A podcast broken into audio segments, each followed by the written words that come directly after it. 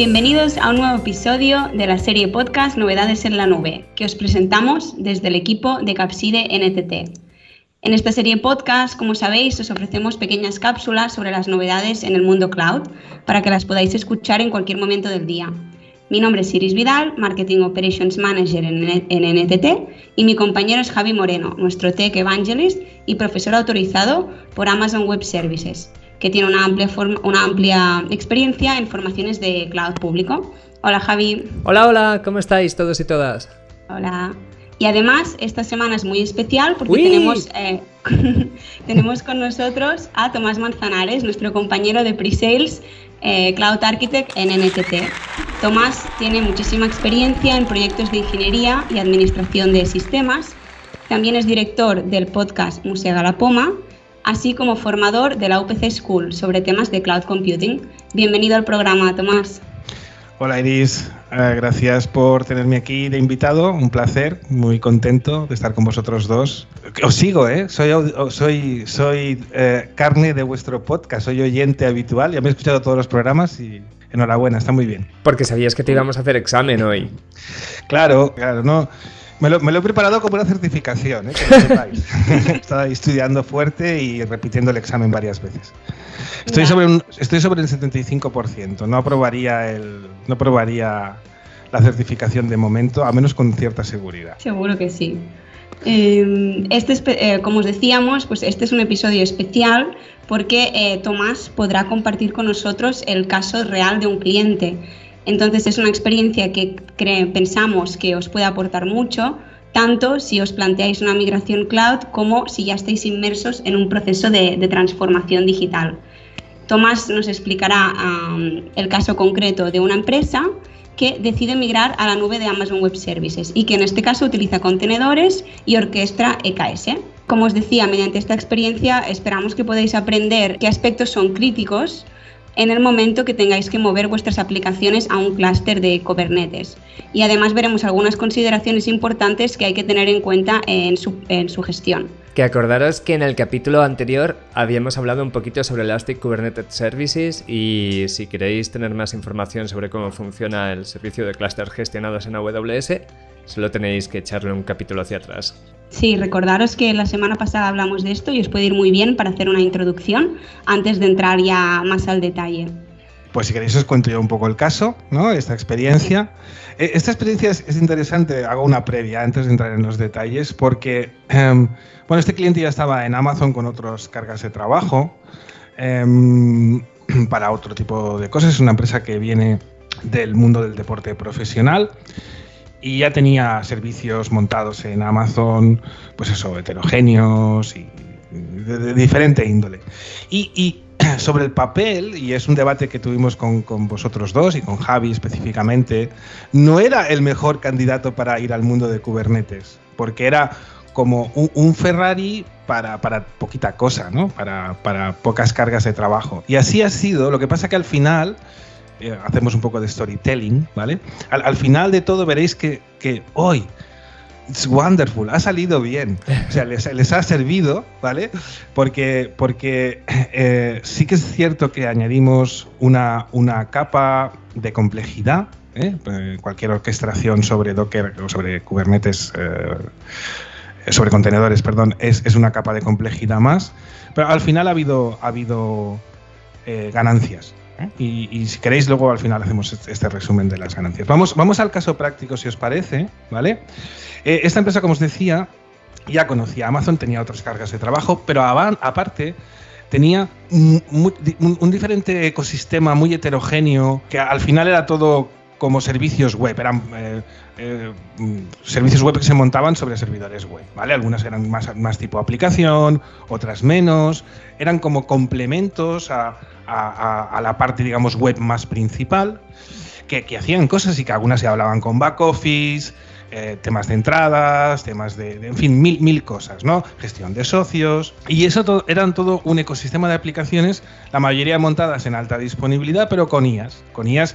Eh, con IAS te refieres con máquinas virtuales, con infraestructura. Exacto, con máquinas virtuales, eh, excepto la, pues, las típicas capas que, que, cualquier persona que va a Amazon con un poco de sentido común, pues hace, que es utilizar los servicios PaaS en la medida de lo posible, como siempre tú indicas, Javi. ¿Vale? Que esa, lección, como preventa, la tenemos siempre aprendida. Eh, y, así estaba. ¿Qué, buscaba este cliente? aparte, eh, otro tema que es, es, importante en este caso, no todo el desarrollo de esas distintas aplicaciones se hacía en casa del cliente, ¿vale? Porque muchas empresas clientes tienen un equipo de desarrollo y desarrollan ellos, pero en este caso, cada aplicacioncita de estas la desarrollaba una empresa de terceros con niveles de madurez distinta, con niveles de conocimientos distintos, con niveles de del ciclo de vida del software, de subidas a producción, de ta, ta, ta. Entonces, por detrás también se buscaba unificar todo eso. ¿De acuerdo? Es un proyecto un poco 360, no es un, no es un clásico proyecto de gestión de infraestructura, es un poco también de cómo se educa, cómo, cómo se ayuda a reconvertir, a unificar, a avanzar y evolucionar diferentes equipos de desarrollo que en este caso incluso eran de terceros, estaban fuera de la compañía. Es que por lo que dices, no es solo que quisiesen hacer un cambio de tecnología, sino que querían aprovechar para hacer un cambio de organización, ¿verdad? De hacer que sus proveedores trabajasen de una forma más uniforme. Y al final, eh, utilizar contenedores es una manera de unificar el workflow de sus proveedores, de obligarles a adaptarse a unas normas concretas, ¿verdad? exacto. E, eso por un lado y por otro, ya entrando un poco en materia, ¿qué pasaba? Que las plataformas, el middleware de todos y cada una de las aplicaciones era cada uno pues el que el developer quería. Tenías una versión de PHP, unos frameworks por aquí, versiones de Apache, un Linux de un tipo, otro de otro. Eh, claro, muy fácil de gestionar, perfecto para automatizar, ¿no? Lo que siempre hablamos. Eh, fatal. Entonces, lo que se hizo primero fue eh, intentar encontrar un, común denominador en esas imágenes base, a, poder ser las mínimas necesarias, para que dieran servicio a la mayoría de soluciones. Y, es verdad que tú puedes tener una imagen base, digamos, con los mínimos complementos, y luego, sí, tú como desarrollador utilizas un framework, yo utilizo otro y tengo unas configuraciones, pero eso puede formar parte del constructor del artefacto final de la imagen de aplicación desacoplando la capa, digamos, de la imagen base que vamos a poner en el ECR, en el registry, ¿vale? Eh, y, creando un sistema suficientemente fiable, maduro y que funcione para que tú hagas la subida a producción y en esa subida a producción ya incluya la construcción del artefacto de la imagen de aplicación o de servicio, no de la imagen base, ahí ya tenías un, punto de unificación. Eh, eso se hizo primero. Eh, no pusimos ninguna base de datos dentro de un contenedor, Javi. Yes. yes. Acordaros que la propia Cloud Native Foundation de momento no recomienda especialmente guardar el estado de bases de datos relacionales dentro de vuestro clúster Kubernetes. Y más allá de eso, Copon, si necesitas un MySQL, ¿por qué no vas a usar el servicio de RDS que lo tienes allí y que no ha desaparecido? Y que sepáis que tienes de todo. Tienes Postgres, tienes MySQL, tienes cosas todavía más, más interesantes que te gestionan, eh, bueno, con, réplicas, con réplicas, con mil cosas más y todo eso te lo dan gestionado. Es, sencillo y, y, no, yo creo que aquí no hay, no hay duda, pero además puedes aprovechar otras cosas como Elastic Cache. ¿Vale? Acordaros que todo aquello que tiras dentro de un contenedor, y eso Javi lo explica mucho en sus formaciones, ¿qué tiene que ser, Javi? Sin estado. Stateless. Es la palabra mágica, ¿no? ¿Y dónde tienen que estar los, los estáticos? En S3 sí podemos. Eh, dime que eh, tú, tú si fallo las preguntas que yo solo soy el profe, tú bájame la nota. Me encanta porque eso que haces tú con, con, tus, con tus alumnos lo estoy haciendo ahora yo contigo. sí, sí, esto es una tensión insoportable hemos, hemos eh, invertido el rol. Bueno, pues eso, entonces, obviamente, aparte de esos elementos que están fuera, como, eh, como Route 53 para la gestión de DNS, etcétera, eso quedó fuera. Y luego, pues sí, la, la construcción de los clústeres de Kubernetes para preproducción, producción, los diferentes entornos. En paralelo. y había entonces, hemos montado eh, clusters distintos para distintos entornos. Eso está interesante también. Sí, no, no sé si eso es una solución que, que pueda, que, tenga sentido aplicar siempre, pero sí, sí en este caso, porque el, mecanismo que hay detrás para hacer las subidas a producción eh, es, es, tiene, una, um, tiene una parte de vigilancia. Me explico los desarrolladores en pre pueden hacer lo que quieran, pero producción tiene picos complejos y críticos en momentos de partidos. Y entonces el hecho de separar en clusters distintos es una forma de reducir el blast radius, de poder darle una configuración más flexible a un cluster que a otro. Y añadimos un, uh, controlador, un sistema que controla y que se bloquea la posibilidad, porque al final la idea es que el, desarrollador haga las subidas a producción, no, no pase por un, por un por un equipo que tenga que hacer darle al botón, no tiene sentido. Tú cuando estés listo, lo hayas probado en pre, subes a pro. Pero cuando tú hacías eso, que era todo automatizado, eh, se hablaba con un sistema de calendar que si estaba bloqueado porque en ese momento había un, acontecimiento crítico, no te dejaba realizar la subida a producción. Vale, eso está súper interesante también, porque al final parece que todas las empresas sean suficientemente maduras para tener un continuous delivery y que eh, todo el mundo pase a producción cada línea de código que ha terminado haciéndose un commit 10 minutos antes. Y a la hora de la verdad hay muchos casos, hay niveles de complejidad y de fragilidad que no son asumibles y realmente en muchos sitios sigue habiendo el no pases a producción justo antes de un evento importante para reducir riesgos porque no compensa el valor que tiene subir una línea de código a producción cuando realmente lo que quieres priorizar es que la plataforma funcione. Y más en, un, en, un, en una logística como esta, que es compleja a nivel de actores. Estábamos nosotros como gestores de la infraestructura, pero luego hay el cliente en sí, que es este, esta compañía, digamos, deportiva, y luego están los proveedores externos. Por tanto, el que al final marca las reglas es el cliente, que es la compañía, la empresa de deportes, ¿no? Y entonces tiene que marcar unas reglas, pero al mismo tiempo tiene que dar el máximo de autonomía a los desarrolladores. ¿Cómo, cómo, cómo pones ahí una, franja que sea em, aceptable para todos? Puedes hacer lo que quieras en preproducción, también en producción, pero en los momentos que yo determine como críticos lo hago. Y además eso se hacía con un archivo, o sea, de tal manera que nadie tenía que comunicarle a nadie que había un acontecimiento crítico. el proceso ya busca, ya cuando tú intentabas subir a producción, te decía, ahora no puedes. Está bloqueado por, por, acontecimiento crítico. Y en cambio, tú si quieres experimentar, pues tienes tu, tu lo diré, tu Chiqui Park, en preproducción para hacer lo que tú quieras, para romper lo que quieras, ir probando y como programador, que lo único que nos gustan, o, yo no sé si todavía me considero programador o no, que lo que nos gusta es jugar y probar cosas, no te sientes limitado porque en un momento determinado no te dejen tocar la infra, tú siempre tienes tu infraestructura de desarrollo para poder hacer esas pruebas y esos experimentos. Sí, sí, incluso eh, el entorno de... Fijaros que el entorno de pre está trabajando en un clúster de Kubernetes diferente, pero tiene los mismos elementos, la misma configuración, bueno, con, las excepciones eh, lógicas, pero va, a tener, los pods se van a repartir entre, entre diferentes, eh, dentro de un mismo clúster, pero entre diferentes...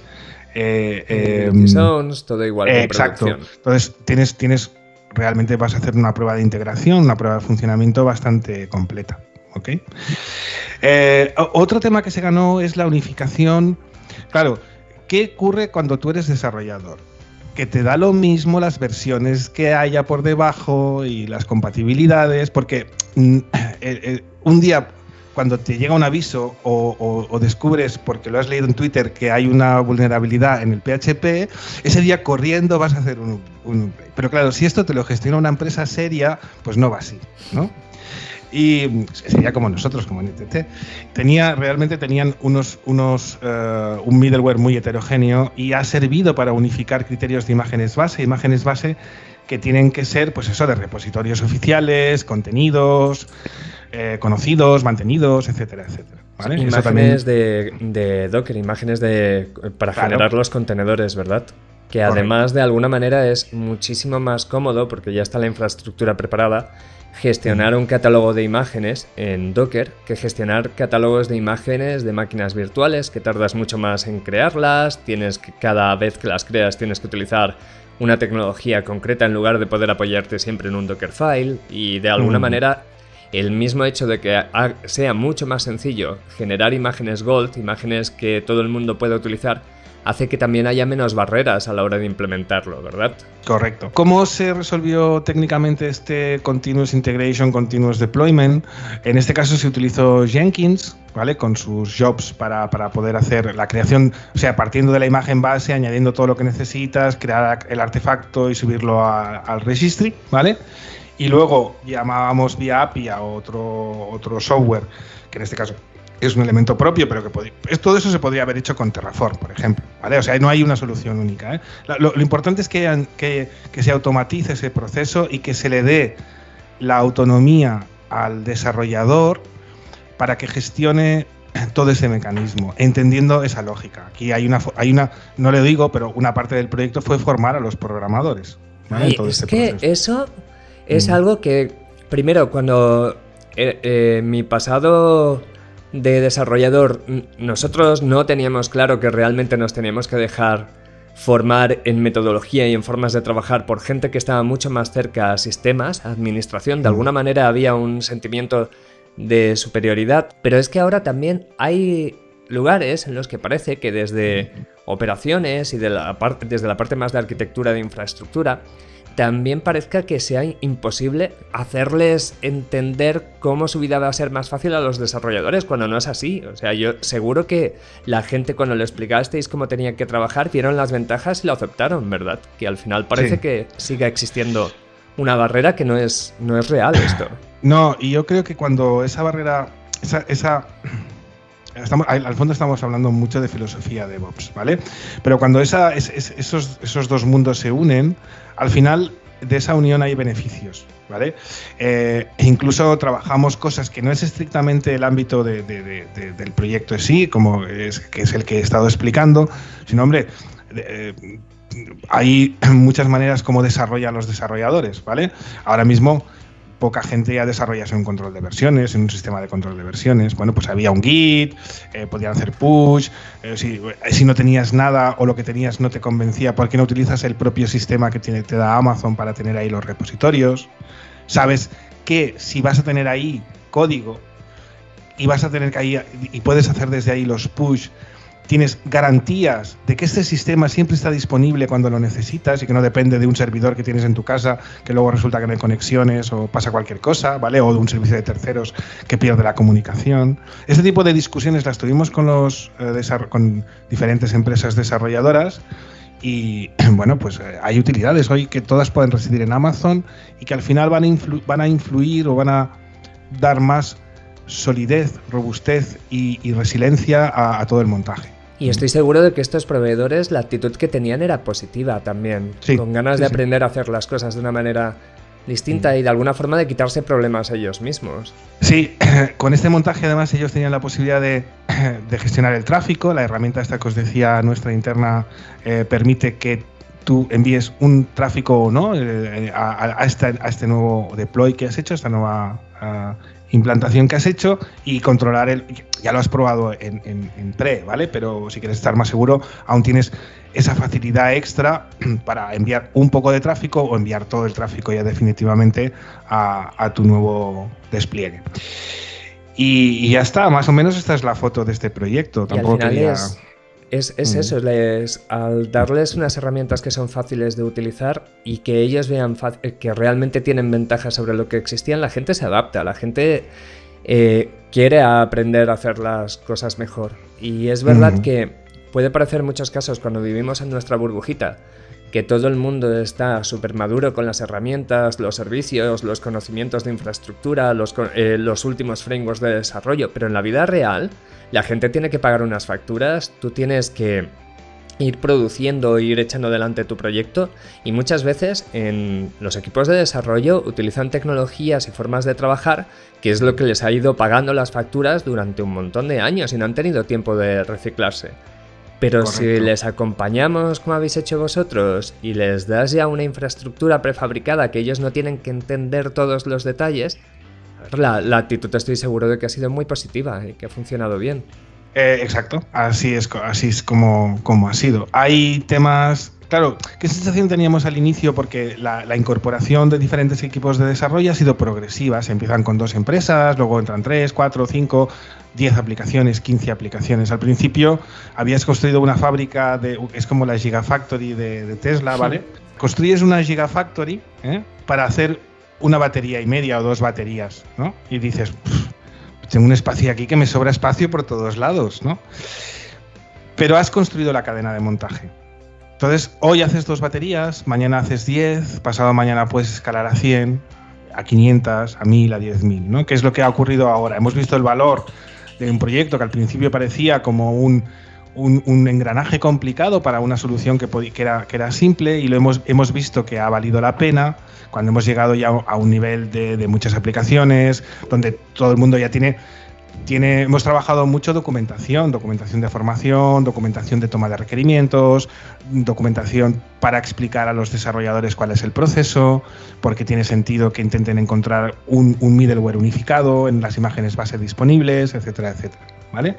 Eso por un lado. Y luego, una advertencia a los que a los que vayan a hacer esto que EKS no es inmutable e inamovible a lo largo del tiempo. O sea, no, no, no, no, tiene, no, tiene un factor de rotación como el planeta Tierra que siempre pasa por los mismos sitios.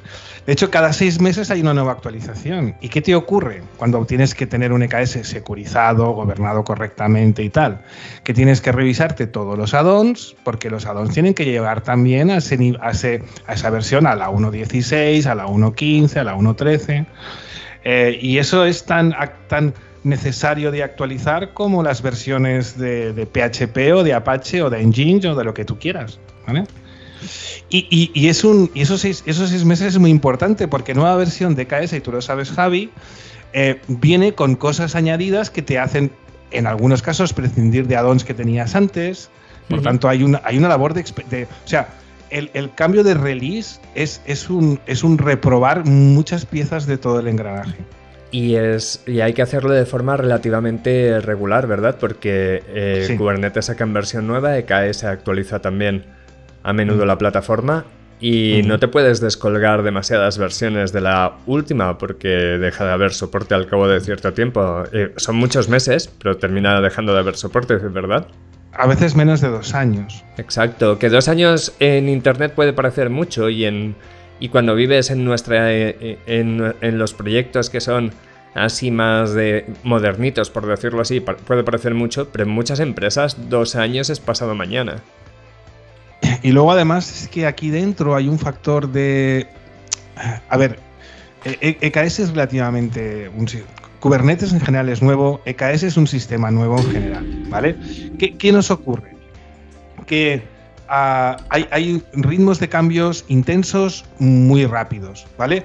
Lo que en la 1.13 hacías o acababas haciendo manualmente, terminando de perfilar la gestión de la red, terminando de perfilar cómo mueves los logs a otros sitios, en la 1.16 o en la 1 o en la 1.2, en la versión 2 está todo hecho ya por, el mismo, por el mismo EKS.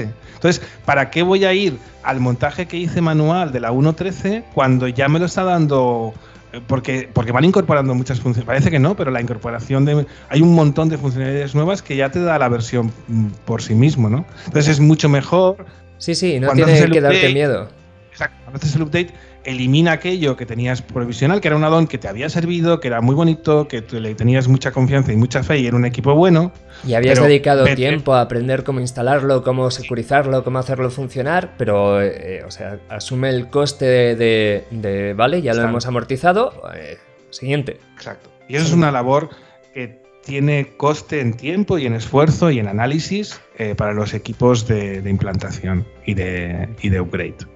Esa mentalidad es chula también, de tengo una herramienta, la apliqué de una determinada manera, la herramienta ha evolucionado, oye, pues mira, los conocimientos que había adquirido en su momento me sirvieron, pero ya vamos a no dejar de utilizar lo nuevo porque lo anterior sea mi criatura, lo haya montado yo. Vamos a utilizar lo que usa todo el mundo, que siempre tendremos más soporte y más línea de desarrollo.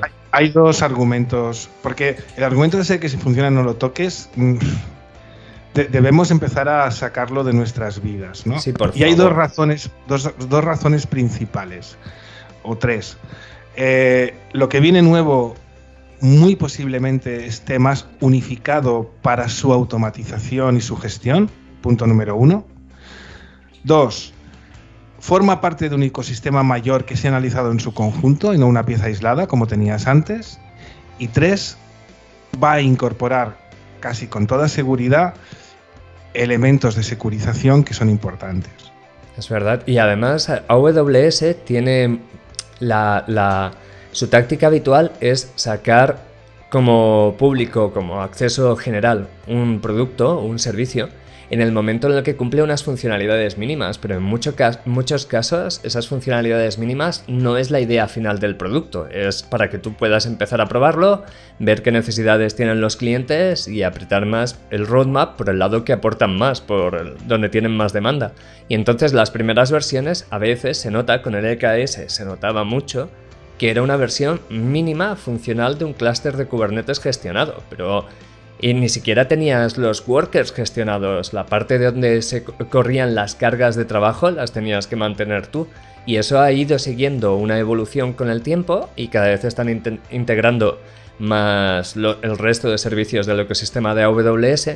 Y como tú dices, es que es absurdo no tomar partido de ese, no aprovechar ese valor que te van dando las versiones nuevas que tiene. Que además forma parte de un paquete integrado, con lo que digamos que el trabajo de, de, probar que todo se hable entre sí y se haga bien, ya no lo haces tú, sino lo hace Amazon Web Services.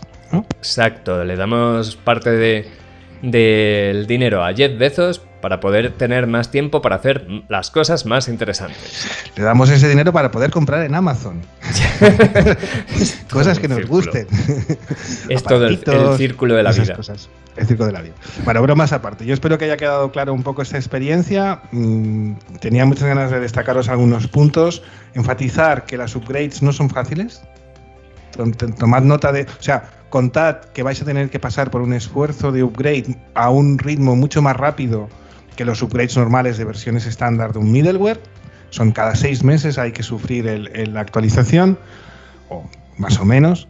Pero que vale la pena, porque si luego llegas, no lo haces y, te esperas un año y medio, vas a tener que hacer upgrade de tres versiones y vas a tener que pasar por ese mismo proceso tres veces, ¿no? y a eh, reloj además porque pierdes mm. el soporte de la versión antigua. Correcto. Oye, pues súper interesante, ¿verdad, Iris?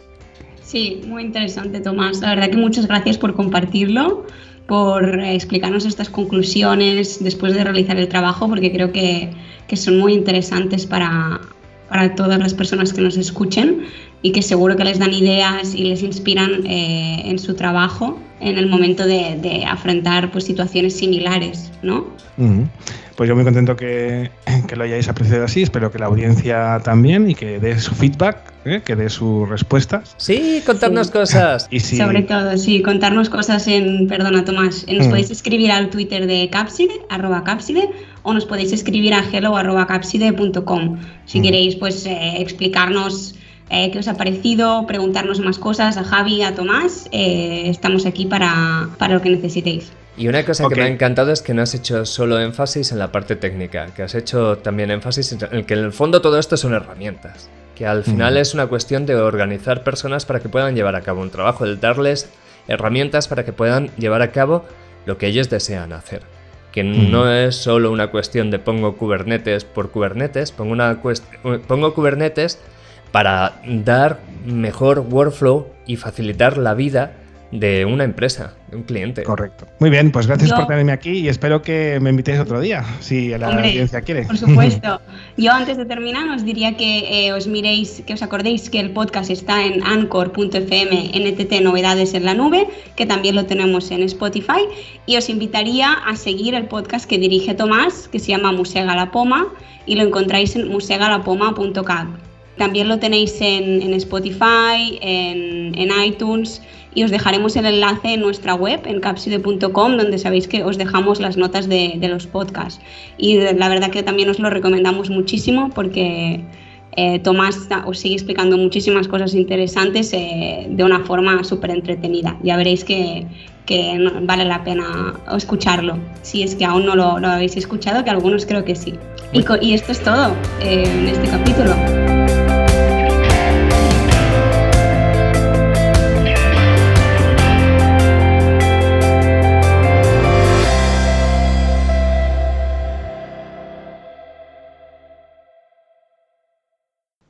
Din, din, din, din, din. Hemos perdido a Tomás. Se nos cayó del todo. Abril, hemos perdido a Tomás. Se ha Hemos congelado. perdido a Tomás. Se ha quedado sin wifi, ¿eh? Se le ha Se ha bloqueado quedado, el, sí. el- Eso por usar Mac. Sí. Es, eh, es verdad, Abril dice que, que me ponga su foto con el Snap Camera y hago yo de Tomás.